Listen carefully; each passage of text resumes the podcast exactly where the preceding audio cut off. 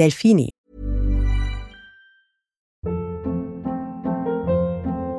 Hold up. What was that? Boring. No flavor. That was as bad as those leftovers you ate all week. Kiki Palmer here, and it's time to say hello to something fresh and guilt-free. Hello Fresh. Jazz up dinner with pecan-crusted chicken or garlic butter shrimp scampi. Now that's music to my mouth. Hello Fresh. Let's get this dinner party started. Discover all the delicious possibilities at hellofresh.com.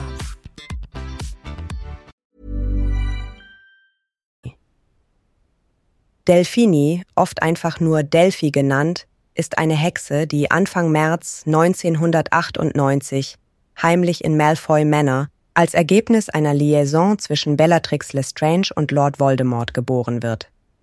Am 2. Mai werden ihre beiden biologischen Eltern in der Schlacht von Hogwarts getötet.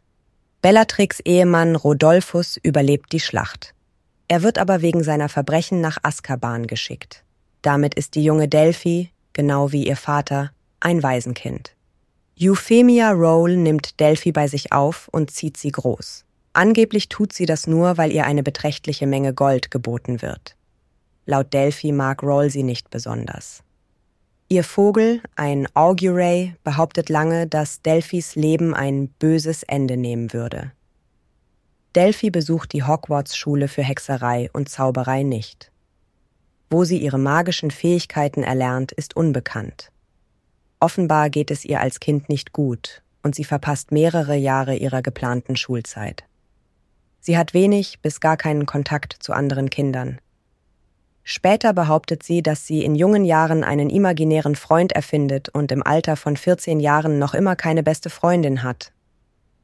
Irgendwann entkommt Rodolphus aus Azkaban oder er wird entlassen. Er erzählt Delphi von ihrer wahren Herkunft und der Prophezeiung, die sie seiner Meinung nach erfüllen soll. Delphini lernt Amos Diggory kennen und versetzt ihn in einen Verwirrungszauber, um sich als seine Nichte Delphi Diggory auszugeben und sicherzustellen, dass er ihren Wünschen nachkommt. Zu diesem Zeitpunkt hat sie langes silbriges Haar mit blauen Spitzen und eine Tätowierung mit schwarzen Augurenflügeln auf dem Rücken. Am 31. August 2020 wendet sich Amos Diggory an Harry Potter und fordert ihn auf, einen Zeitumkehrer zu benutzen, zum Trimagischen Turnier zurückzukehren und dort seinen Sohn Cedric zu retten. Er wurde auf Befehl Voldemorts ermordet, nachdem er mit Harry unabsichtlich einen Portschlüssel zu einem Friedhof genommen hatte. Harry lehnt ab, doch sein Sohn Albus hört das Gespräch mit. Gemeinsam mit seinem Freund Scorpius Malfoy beschließt er den Diggorys zu helfen, die Geschichte zu verändern und Cedric zu retten. Die beiden finden ihren Weg zum St. Oswalds Altenheim, in dem Amos Diggory lebt und Delphi vorgibt, sich um ihn zu kümmern. Gemeinsam benutzen sie Vielsafttrank und Delphini nimmt die Gestalt von Hermine Granger an. Dann begeben sich die drei in das Zaubereiministerium, in dem sie einen Zeitumkehrer stehlen. Elbus und Scorpius verändern mit ihm die Vergangenheit und erschaffen zwei alternative Realitäten. In der ersten ist Hermine Granger die verbitterte Lehrerin für Verteidigung gegen die dunklen Künste, während Ronald Weasley eine unglückliche Ehe mit Padma Patil führt. In der zweiten sehen sie eine Welt, in der der Orden des Phönix und Dumbledores Armee die Schlacht von Hogwarts verliert. Nach vielen Versuchen gelingt es ihnen, die korrekte Zeitlinie wiederherzustellen und sie beschließen, den Zeitumkehrer auf eigene Faust zu zerstören. Als Delphi durch eine Eule von ihrem Plan erfährt, kommt sie gerade noch rechtzeitig in Hogwarts an, um mit ihnen zu sprechen. Albus entschuldigt sich bei ihr, dass sie nicht in der Lage sind, Cedric zu retten. Er wäre nicht mehr der, der er einmal war, wenn sie ihn mit dem Zeitumkehrer zurückholen würden. Delphi gibt vor, ihre Beweggründe zu verstehen und gibt ihnen das Gefühl, dass Cedric ihren Grund verstanden hätte. Dann schlägt sie vor, dass sie den Zeitumkehrer gemeinsam zerstören. Sie würde ihrem Onkel später erklären, warum Cedric nicht gerettet wurde. Nachdem Elbus ihr den Zeitumkehrer übergibt, bemerken beide Jungen die schwarze Tätowierung des Vogels auf ihrem Rücken. Delphi erzählt ihnen, dass es ein Augury sei, der sie an ihre Kindheit als Waisenkind erinnert. Die Jungen erkennen dadurch, dass sie nicht die Wahrheit erzählt hat. Scorpius erinnert sich an einen Hinweis mit einem Auguray in einer der alternativen Zeitlinien, in der Voldemort siegt. Delphi zückt plötzlich ihren Zauberstab und bindet sie zusammen. Sie plant, in die Vergangenheit zu reisen, um Cedrics Überleben in der dritten Aufgabe des Turniers zu sichern und befiehlt, den Jungen mitzukommen. Elbis versucht sich zu wehren, aber Delphi droht daraufhin, Scorpius zu töten. Plötzlich stürzt Craig Boker Jr., ein Hogwarts-Schüler, herbei, um ihnen zu sagen, dass die ganze Schule nach ihnen sucht. Er wird ohne zu zögern von Delphi getötet. Das erste Mal zeigt Delphi Wesenszüge, die ihren Eltern sehr ähneln.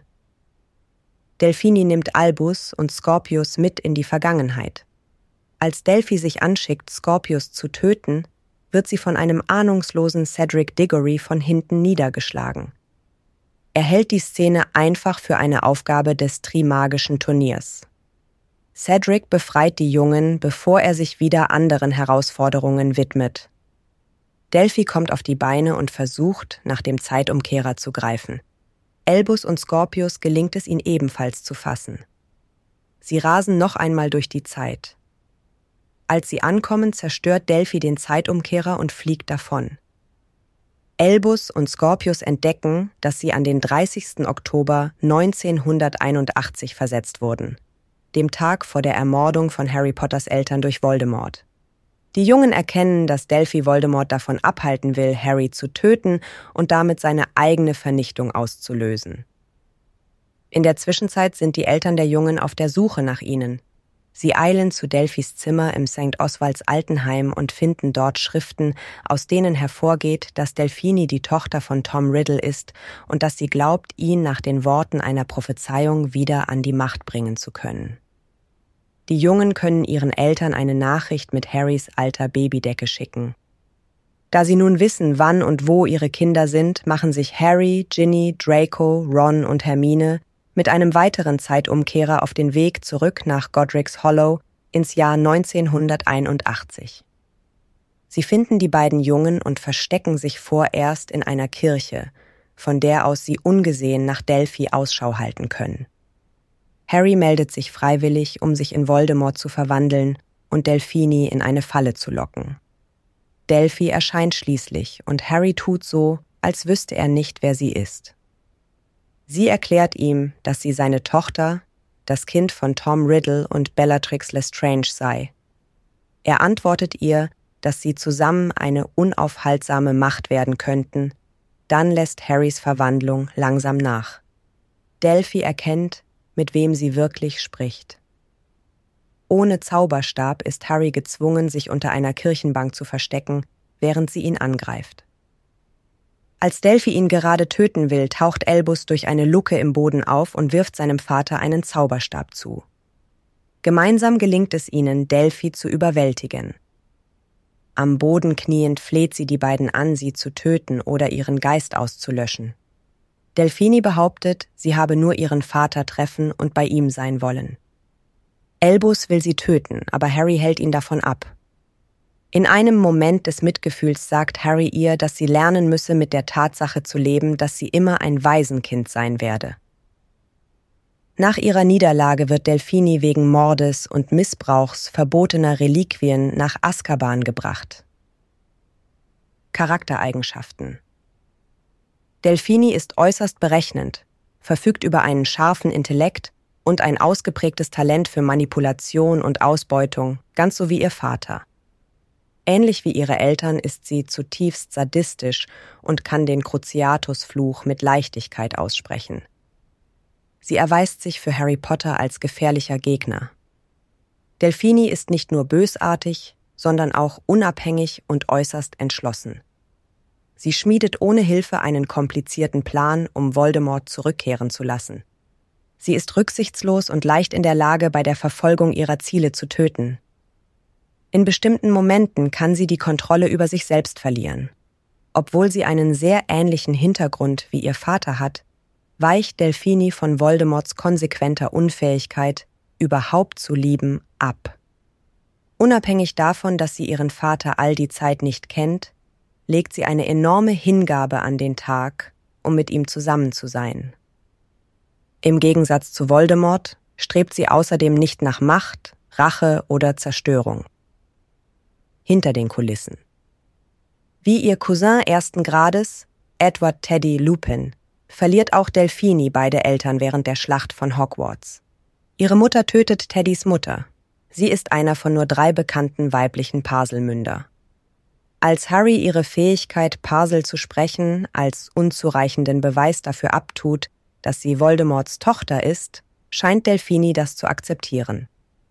Das deutet darauf hin, dass weibliche Paselmünder zwar selten, aber nicht nur in der Familie Gaunt und deren Nachkommen vorkommen.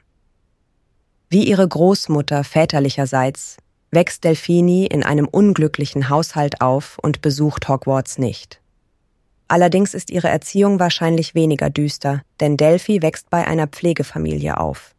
Wie ihre Cousine Nymphadora Tonks mag Delphini farbenfrohes Haar mit blauen Spitzen. Nymphadora bevorzugt allerdings rosa Haar. Außerdem wird ihre Haarfarbe durch ihre Metamorph-Magus-Fähigkeiten verursacht während Delphini ihr Haar anscheinend einfach färbt. Aufgrund von Delphinis Herkunft ist nicht bekannt, wie Delphinis Nachname lautet oder ob sie überhaupt einen hat.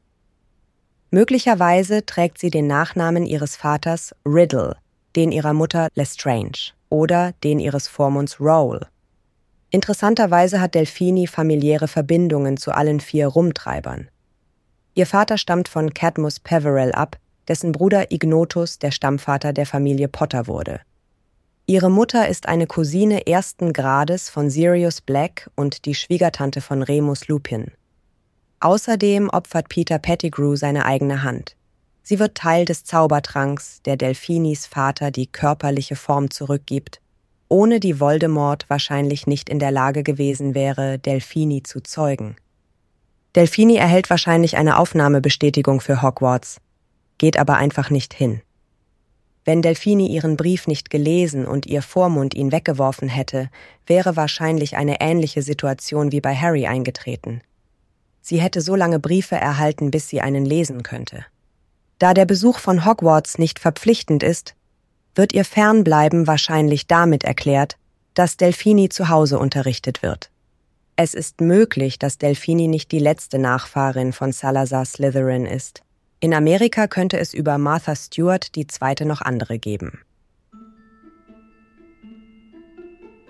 Na, ihr kleinen Hexen, Zauberer und Muggel? Alle Infos und Links zur Folge findet ihr in den Show Notes. Dieser Podcast erscheint unter CC-Lizenz, produziert von Schönlein Media, mit der Stimme von Anne Zander.